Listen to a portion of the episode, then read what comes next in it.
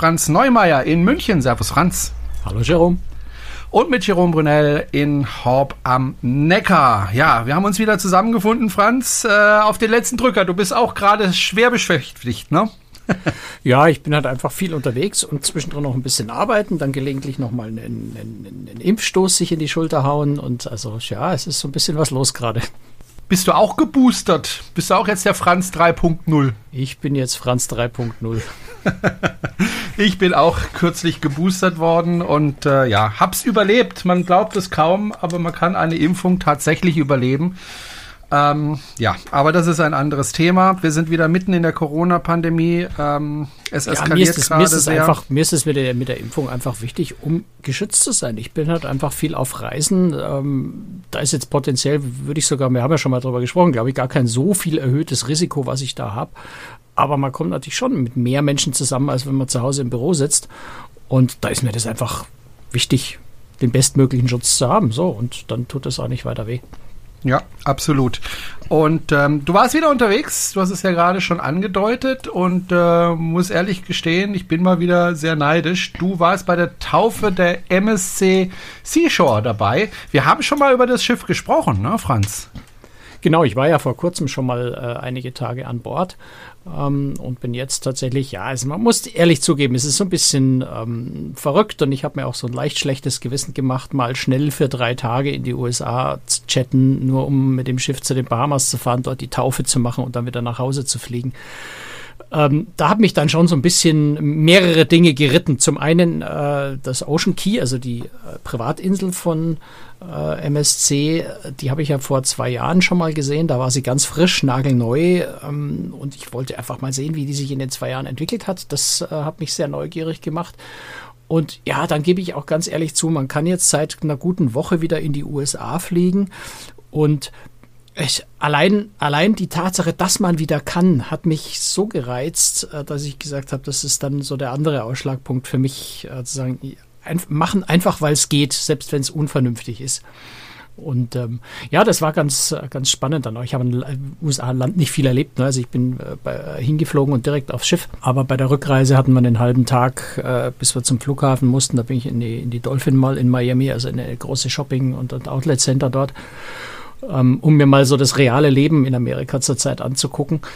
Und ähm, das war schon ganz spannend ja, zu sehen, wie, wie doch sehr anders die Amerikaner mit der Pandemie, mit der Maske, mit dem Thema umgehen. Ähm, war in der Hinsicht auch ganz spannend. Zumindest da, wo du warst. Wie sind sie denn da umgegangen? Jetzt bin ich neugierig geworden, weil man hört auch in letzter Zeit relativ wenig von den USA.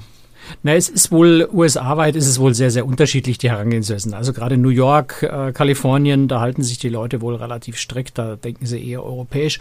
Äh, Florida ist traditionell eins der Länder, die, oder was heißt traditionell, so lange gibt es die Pandemie noch nicht, dass da eine Tradition daraus entsteht. Also äh, die ganze Zeit schon sehr, sehr locker gewesen. Also in Florida gilt schlicht und einfach die Maxime, jeder für sich selbst. Wer sich schützen will, soll das tun. Wer es nicht möchte, soll es lassen.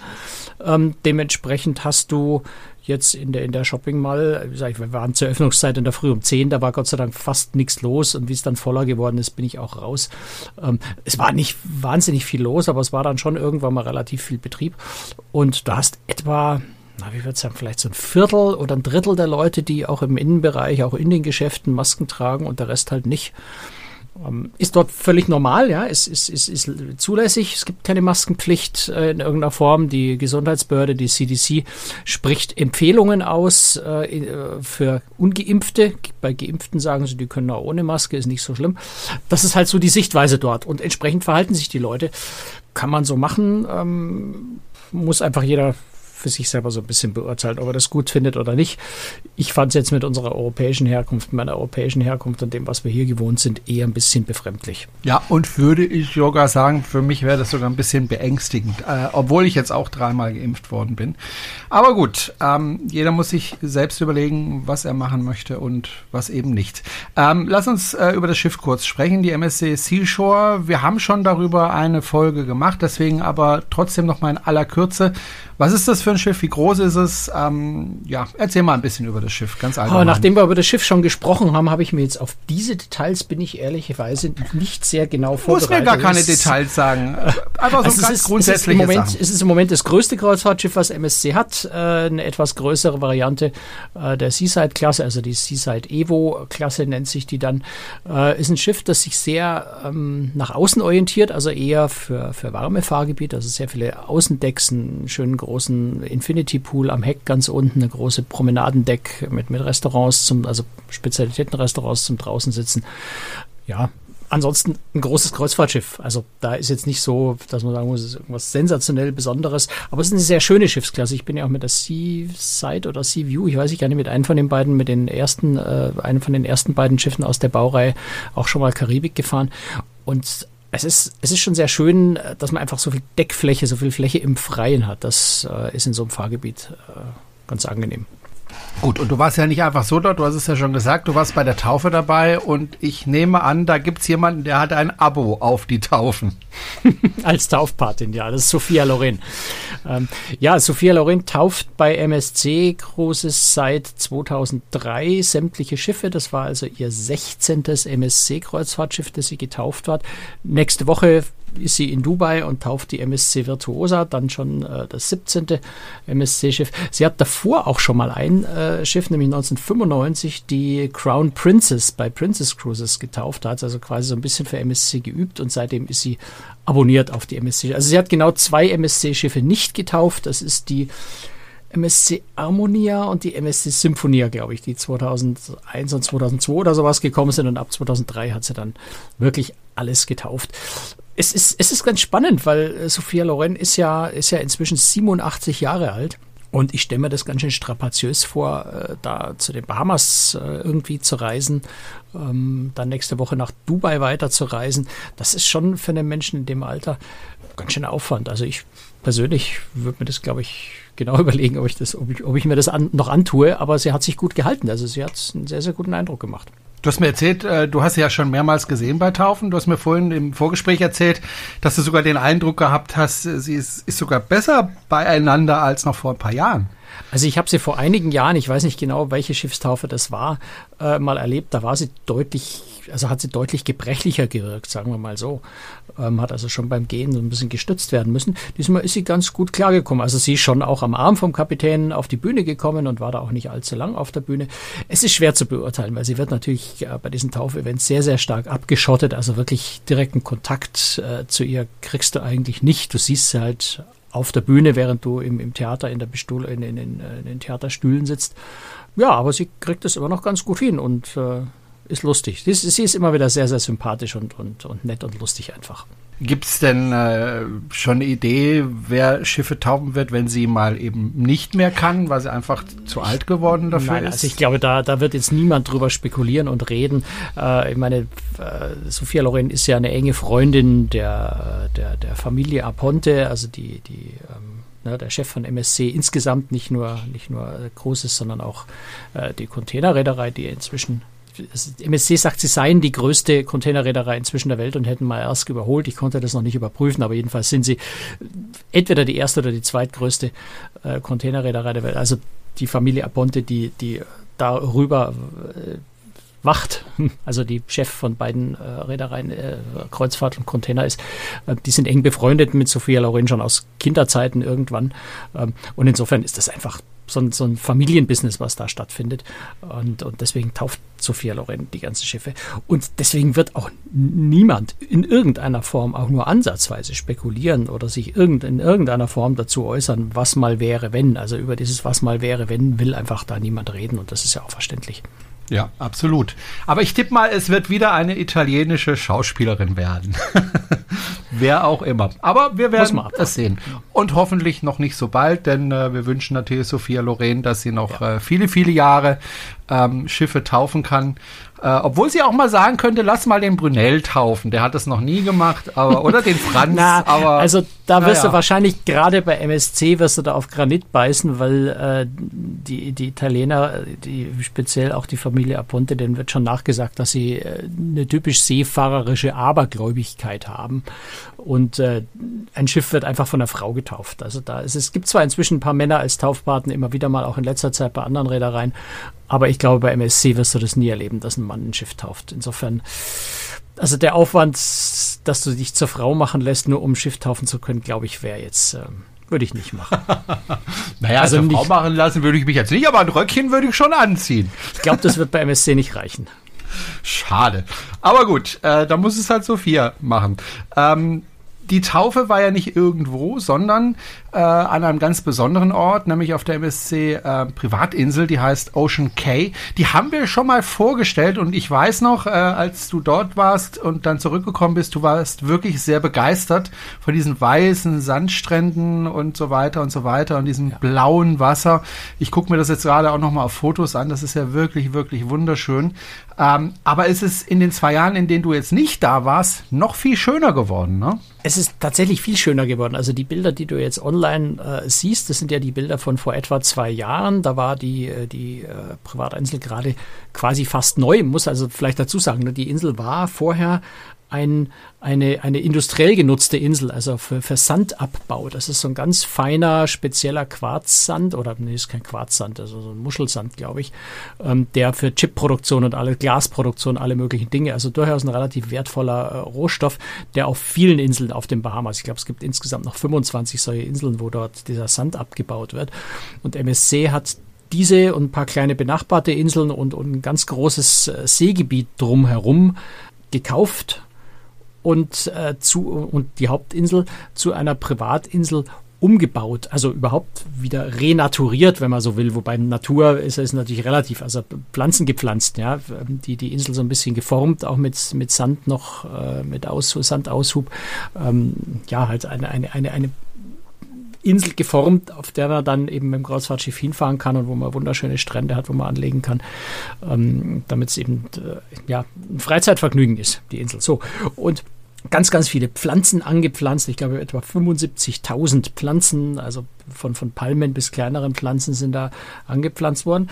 Und dann ist, äh, ich weiß gar nicht, wann das genau war, irgendwann Ende 2019 ist, ist ja ein ganz schrecklicher Hurricane über die Karibik und die Bahamas gegangen und ist auch über die Privatinsel drüber gegangen. Und äh, entsprechend sahen die Palmen damals auch ziemlich gerupft aus. Ähm, die waren schon noch okay, aber es waren auch einige umgeknickt und sowas. Also sah nicht so wahnsinnig toll aus und war natürlich dadurch, dass die ganz frisch angelegt war, auch relativ kahl. Es war halt hauptsächlich weißer Sand. Immerhin wunderschöner, ganz, ganz feiner weißer Sand. Das ist in der einen Lagune, wo ich, wo ich äh, immer wenig Zeit gehabt, diesmal zumindest mal barfuß äh, durchs Wasser gelaufen. Ähm, so, also so einen feinen Sand, der schon fast schlammartig ist, habe ich ansonsten auf der Welt bis jetzt nur auf Bora Bora gesehen. Also wunderschön, aber Jetzt, zwei Jahre später, sind die Palmen halt alle in voller Pracht und es ist ganz viel zugewachsen, ganz viele Grünflächen inzwischen, zum Teil die auch bewässert, die Grasflächen. Aber die Insel ist äh, schon zur Hälfte einfach grün geworden und fühlt sich jetzt so richtig an, wie eine richtig schöne, tolle Trauminsel, wenn man so will. Die Stärke von Ocean Key ist ja im Vergleich zu Privatinseln von anderen äh, Reedereien, dass dort keine äh, Aquaparks, große Wasserrutschen, Ziplines, äh, Freefall Tower oder ich weiß nicht, was alles an Attraktionen gebaut wurde, sondern MSC setzt da sehr, sehr stark einfach auf dieses Stranderlebnis. Ganz, ganz viele Strände, ein bisschen Wassersport, Kajaks, Stand-Up-Pedal-Boards äh, und solche Dinge. Also kein großes Halligalli, sondern wirklich die Entspannung im, am Strand ist, steht da so im Vordergrund. Und das ist jetzt richtig toll geworden. Einfach dadurch, dass es einfach so ein bisschen zugewachsen ist auch. Ich überlege jetzt gerade, ähm, wenn ich jetzt der Besitzer der Insel wäre, wie ich die einrichten würde. Ich würde versuchen, beides anzubieten. Also auf der einen Seite Strand und auf der anderen Seite eben ein bisschen Halligalli, Zipline und sowas. Ähm, wie siehst du das? Also ich persönlich brauche diesen ganzen Zipline-Brimborium äh, nicht, aber das ist natürlich ganz persönliche Geschmackssache. Ich finde die Insel so, wie sie ist, äh, ohne dem, das Brimborium eigentlich sehr, sehr schön. Ja, du hast ein paar Foodtrucks über, die, über die Insel verteilt, das an einer, an einer Stelle und ein paar schöne Bars. Ist eine der, finde eine der schönsten, also nicht, ich finde ich, eine der schönsten Bars, die ich persönlich kenne, ist auf Ocean Key. Sie hat einen künstlichen Leuchtturm also der ist kein, kein richtiger Leuchtturm, hat keine navigatorische Funktion, äh, aber sieht eben aus wie ein schöner rot-weiß gestreifter Leuchtturm. Und direkt unterhalb von diesem Leuchtturm, und der ist auf so einer kleinen Halbinsel, äh, ist eine Bar, wo du Blick auf eine schöne Badebucht hast, Blick aber auch auf das Schiff rüber und dort äh, zum Sonnenuntergang sitzen mit einem schönen äh, Martini oder einem, äh, na, was fällt mir jetzt? Ein Margarita, das wollte ich sagen. Mit einem schönen Margarita im Glas. Äh, Finde ich einer der schönsten Bars der Welt. Von denen, die ich kenne. Ich kenne natürlich jetzt längst nicht alle Bars und vermutlich gibt es noch ein paar andere ganz tolle. Äh, aber so in dieser Abendstimmung ist es dort wunder, wunderschön. Und ich, ich finde das persönlich, finde ich schöner, aber das ist persönliche Geschmackssache. Schöner, als wenn da große Wasserrutschen, Ziplines oben drüber fliegen und ich weiß nicht, was alles an, an Primborium ist. Außerdem, das ist der andere Aspekt bei Ocean Key, ist, dass äh, MSC dort nicht nur eine Privatinsel geschaffen hat, sondern die MSC Foundation, also eine gemeinnützige Stiftung, die von MSC finanziert wird, unter anderem, dort auch, also nicht nur auf der Insel, sondern in dem gesamten Meeresgebiet dort, das nämlich zu einem Meeresschutzgebiet auch ausgewiesen hat und sich sehr, sehr stark engagiert in der Forschung äh, zur Wiederauf, was kann ich mal das so sagt, Wiederaufforstung, äh, also Wiederherstellung von Korallenriffen also wie, wie ich jetzt auf der Insel war, an dem Tag, wo auch die Taufe am Abend dann war, war auch Grundsteinlegung zu, einem, zu einer kleinen Forschungsstation, die MSC, die MSC Foundation dort mit der Universität von Miami aufbaut, wo also auch Studenten dort eben in, in, zum Thema Korallen äh, forschen können. Und es gibt ein großes äh, Korallenansiedelungsprogramm, wo eben wirklich neue Korallen wieder ausgesetzt werden, um Korallenriffs neu aufzubauen, die ja, wie wir alle ja wissen, Great Barrier Reef, Stichwort, ähm, weltweit äh, dramatisch im Rückgang begriffen sind. Also in, in, auf den Bahamas etwa 50 Prozent aller Korallenriffe sind tot. In Florida sind es etwa 90 Prozent aller Korallenriffe, die jetzt schon tot sind. Ähm, und die, die Forscher, es waren auch ein paar von denen da, ich habe mich mit zwei auch recht ausführlich unterhalten können, äh, die sagen, es ist äh, also nicht mehr fünf vor zwölf, sondern, sondern schon viel knapper vorher, äh, wenn unser, wenn unser Klima um 1,5 äh, Prozent steigt, das was unsere Pariser Klimaziele ja sind, ähm, und nicht mehr als 1,5, dann äh, wären so 80 bis 90 Prozent aller Korallen, äh, Korallen weltweit äh, tot. Und wenn wir über die 1,5 rauskommen, dann wären wir quasi bei allen Korallen, die nicht mehr existent wären. Ähm, deswegen gibt es da weltweit einige Forschungsprojekte und eins davon äh, und, und, Unterstützungsprojekt ist eben das hier auf Ocean Key, was MSC da mit einrichtet, ähm, ist der Versuch, Korallen zu finden, ähm, also nicht nur spezielle Korallenarten, sondern auch innerhalb von einer Art Korallen zu finden, die mit höheren Temperaturen besser zurechtkommen. Da gibt es also Laborversuche und, und, und, und äh, Selektionsprozesse, um eben die Korallen zu identifizieren, die höhere Temperaturen aushalten ähm, und die man jetzt schon überall, wo es sinnvoll und möglich ist, ähm, neu ansiedelt, ähm, damit eben dort, wo voraussichtlich die Korallen, die da jetzt sind, bald nicht mehr existieren können, ähm, neue da sind und die Riffs nicht komplett sterben. Also das ist schon, äh, wenn man sich das genauer mal anschaut, dieses Thema, ist es was ganz schön Dramatisches. Also ich habe es jetzt nicht so im Kopf, aber ich glaube, es gibt noch ein zweites Problem bei den Korallen, nämlich das ist das Wasser selber, das ja immer saurer wird. Also wir emittieren ja sehr viel CO2 äh, über unsere Abgase und so weiter, Verbrennungen. Das geht in die Atmosphäre und viel davon geht ja dann wiederum ins Meer, wird vom Meer aufgenommen. Das Meer ist ja im Grunde so eine riesige CO2-Senke, aber das Wasser wird dadurch sauer und das mögen die Korallen nicht. Übrigens auch viele kleine Meerestiere nicht. Und was man vielleicht auch wissen muss, ist, dass äh, die Korallen ja jetzt nicht nur schön anzuschauen sind. Also das ist jetzt nicht nur dafür da, damit Taucher sich das angucken können und da begeistert Fotos machen können, sondern die Korallen sind im Grunde die Kinderstube der Fische, da wo die sich wenn sie klein sind, die Fische schützen können und verstecken können vor ihren Fressfeinden.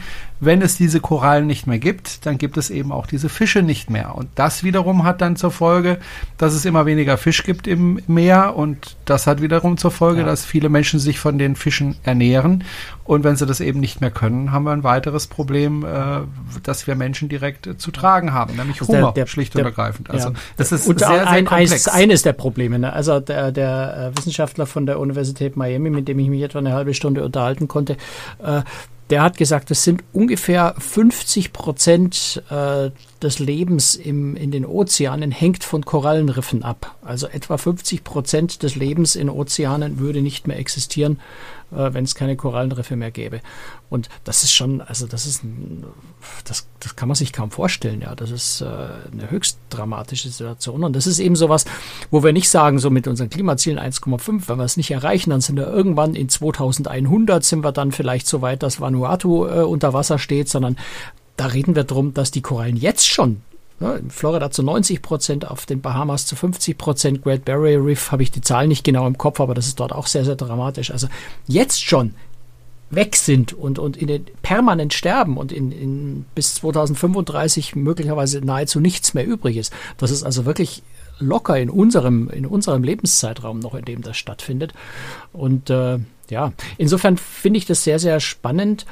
Ähm, und auch irgendwie toll, dass MSC sich da mit engagiert. Und wie gesagt, es geht eben nicht nur um diese relativ kleine Insel, wo das Schiff da anlegt, sondern äh, es geht um ein sehr, sehr großes äh, Meeresschutzgebiet, das rund um die Insel rumreicht. Ich versuche gerade mal die Zahl zu finden, wie, wie groß diese Fläche ist, aber ich finde es jetzt gerade einfach partout nicht. 64, 64 Quadratmeilen. Okay. dieses ähm, Gebiet. Eine Meile ist 1,852 Kilometer.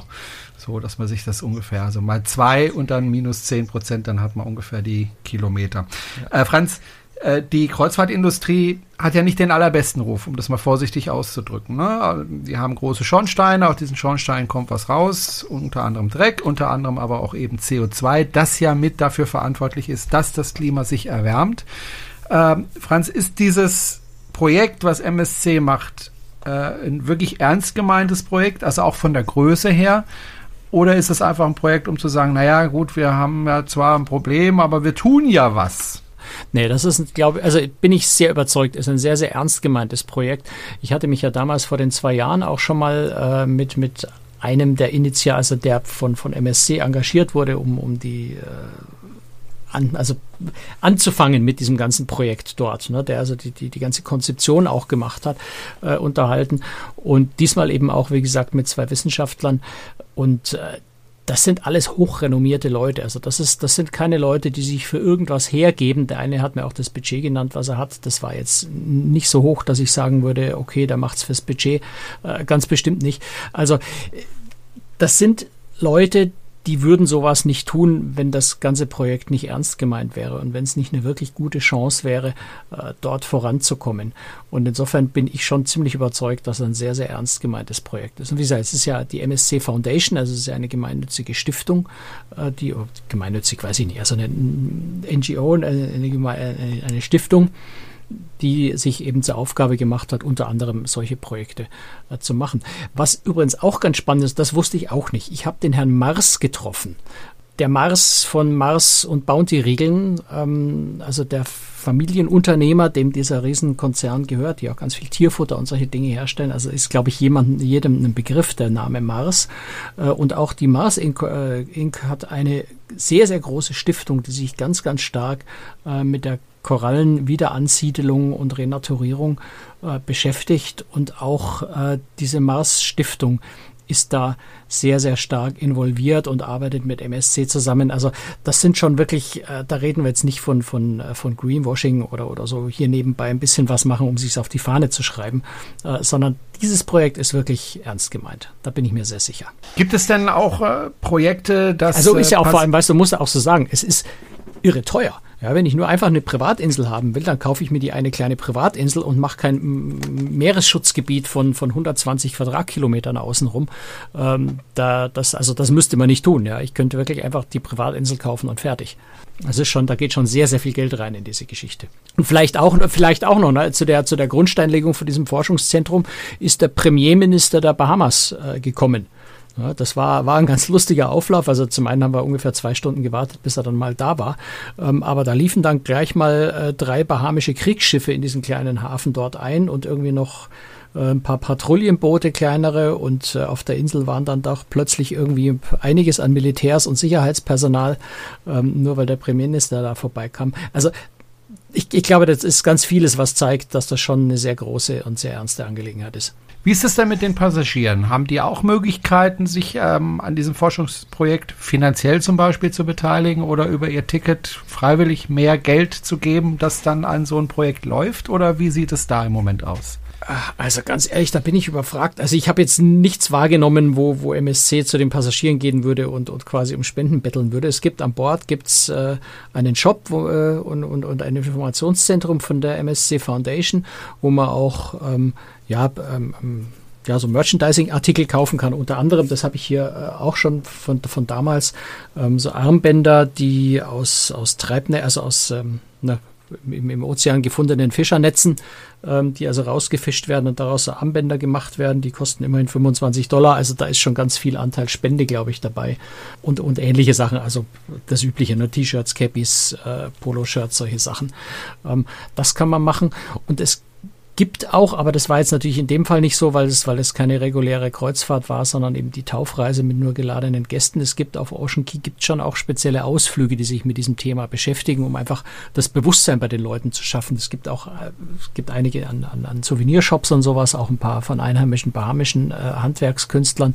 Ähm, und einer dieser Shops ist dann auch wieder von der MSC Foundation. Also da bemüht sich MSC auch diese Idee zumindest so ein bisschen das Bewusstsein äh, an die Passagiere weiterzugeben, ähm, soweit es natürlich im Rahmen von einer, einer fröhlichen, lustigen Urlaubskreuzfahrt möglich ist. Ne? Das darf man jetzt auch nicht übersehen, dass man natürlich dann jetzt nicht kein, kein Missionsschiff hat, sondern es ist immer noch ein Kreuzfahrtschiff. Ähm, aber dafür ist schon genug da, dass man, dass man darauf aufmerksam werden kann. Äh, ganz ehrlich, Franz, mir fallen keine weiteren Fragen ein. Habe ich was übersehen, vergessen? Wir könnten auch über die Taufe selber so ein bisschen sprechen.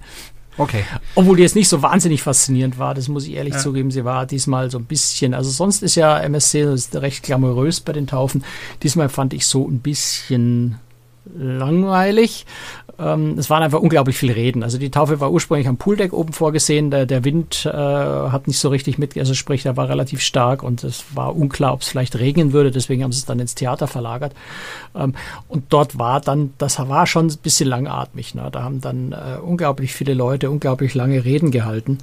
Und ja, ich war natürlich auch so ein bisschen im Chatlag, ja, da neigt man dann auch gerne mal dazu, leicht müde zu sein und dass einem die Augen gelegentlich so ein bisschen zufallen. Am Ende war die Taufe selber, war ein ganz kurzer Akt. Sophia Loren hat ein blaues Band durchgeschnitten, ähm, dann gab's äh, so ein bisschen Funken, Funkensprüh, Funkensprühwerfer und viel Applaus ähm, am Ende dieser vielen langen Reden. Man hat noch nicht mal die Champagnerflasche am Bug zerplatzen sehen. Also die ist da zwar dagegen geschlagen, aber ähm, das fand natürlich draußen statt und wir waren alle im Theater. Ja, das war jetzt nicht so sensationell. Im Anschluss gab's schönes Gala-Dinner, das war wieder gut. Und ein Konzert, ich was sagt dir der Name Nile Rogers was? Ehrlich gesagt, nö.